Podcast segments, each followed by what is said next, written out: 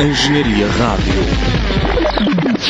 Manda fumaça do revólver da pistola, manda fumaça do cachimbo pra cachola. Acende, puxa, prende, passa. Índio quer cachimbo, índio quer fazer fumaça. Olá, queridos ouvintes. Aqui quem fala é a Bruna. E aqui é a Grazi. Nós somos do Arrocha Podcast e fazemos parte da Engenharia Rádio. Ontem, no dia 10 de maio, fomos conferir o sétimo dia da queima das fitas. Com o show do Jimmy P e do Gabriel Pensador, todo mundo cantou junto todas as letras irreverentes e marcantes. E a gente conseguiu bater um papo rapidinho com o Gabriel Pensador. E você pode conferir a seguir alguns dos pensamentos do artista e alguns bons conselhos que ele tem para dar. Como gente tinha falado, a gente faz parte da Rádio Universitária, Engenharia Rádio, na Universidade do Porto. E a gente tem três perguntinhas para fazer bem rapidinho. É, então, a palavra da vez é inovação, hoje em dia. Como que você acha que daria para inovar o processo de acende, puxa, prende e passa? Bom, até nesse processo já existem muitas inovações. Eu, na verdade, não sou especialista. É um assunto que é muito importante para qualquer um no Brasil, principalmente no Rio. É, o consumo de drogas, o tráfico de drogas. Então, é, o Brasil está atrasado em relação à legalização. Outros países já estão experimentando isso. E lá, é, uma movimentação de dinheiro em torno da, do tráfico financia o crime de vários tipos, né? É um, é um problema gravíssimo. Isso que a música Cachimbo da Paz é, abordava e aborda é, para reflexão da sociedade. Agora, para quem é usuário mesmo e pesquisa e, e busca e, e pode também, eu tenho amigos que são de países onde o consumo é legalizado, já tem muita inovação né, nessa área também. Falando um pouco do cachimbo da paz, o cenário político mundial hoje está muito conturbado. Para quem que você daria o cachimbo da paz hoje em dia e por quê?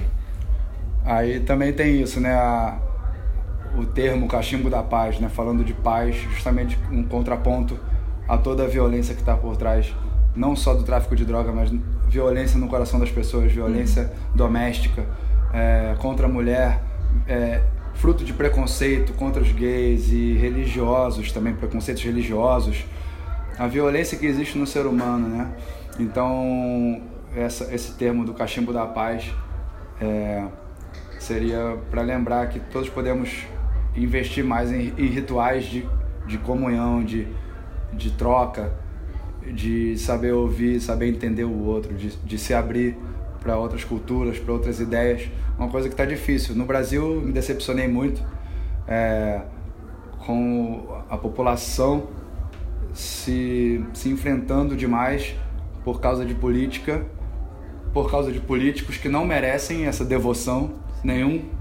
É, e as pessoas vestiram a camisa de alguns políticos, cada um de um lado, cada um com suas, suas palavras de ordem, com, muito manipulados e se desrespeitando, se agredindo. Isso aí tá é, só nos atrasando cada vez mais, nos deixando mais vulneráveis a quem quer manipular o poder, a quem quer é, manipular a informação.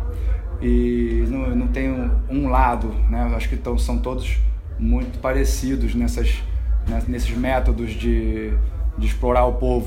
Né? E o povo se, se desunindo só facilita tudo isso. Né? Então a paz seria também pensar em união, pensar em compreensão, é, em debate, conversa.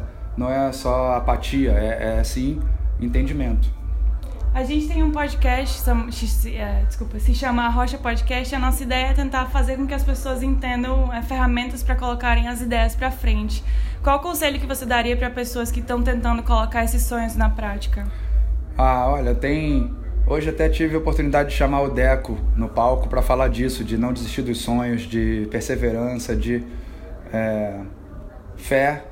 E eu acho que as ferramentas, como você falou aí, a gente tem a informação muito acessível hoje, tem também a, várias formas de divulgar suas ideias, né? muito mais fácil do que antigamente a internet.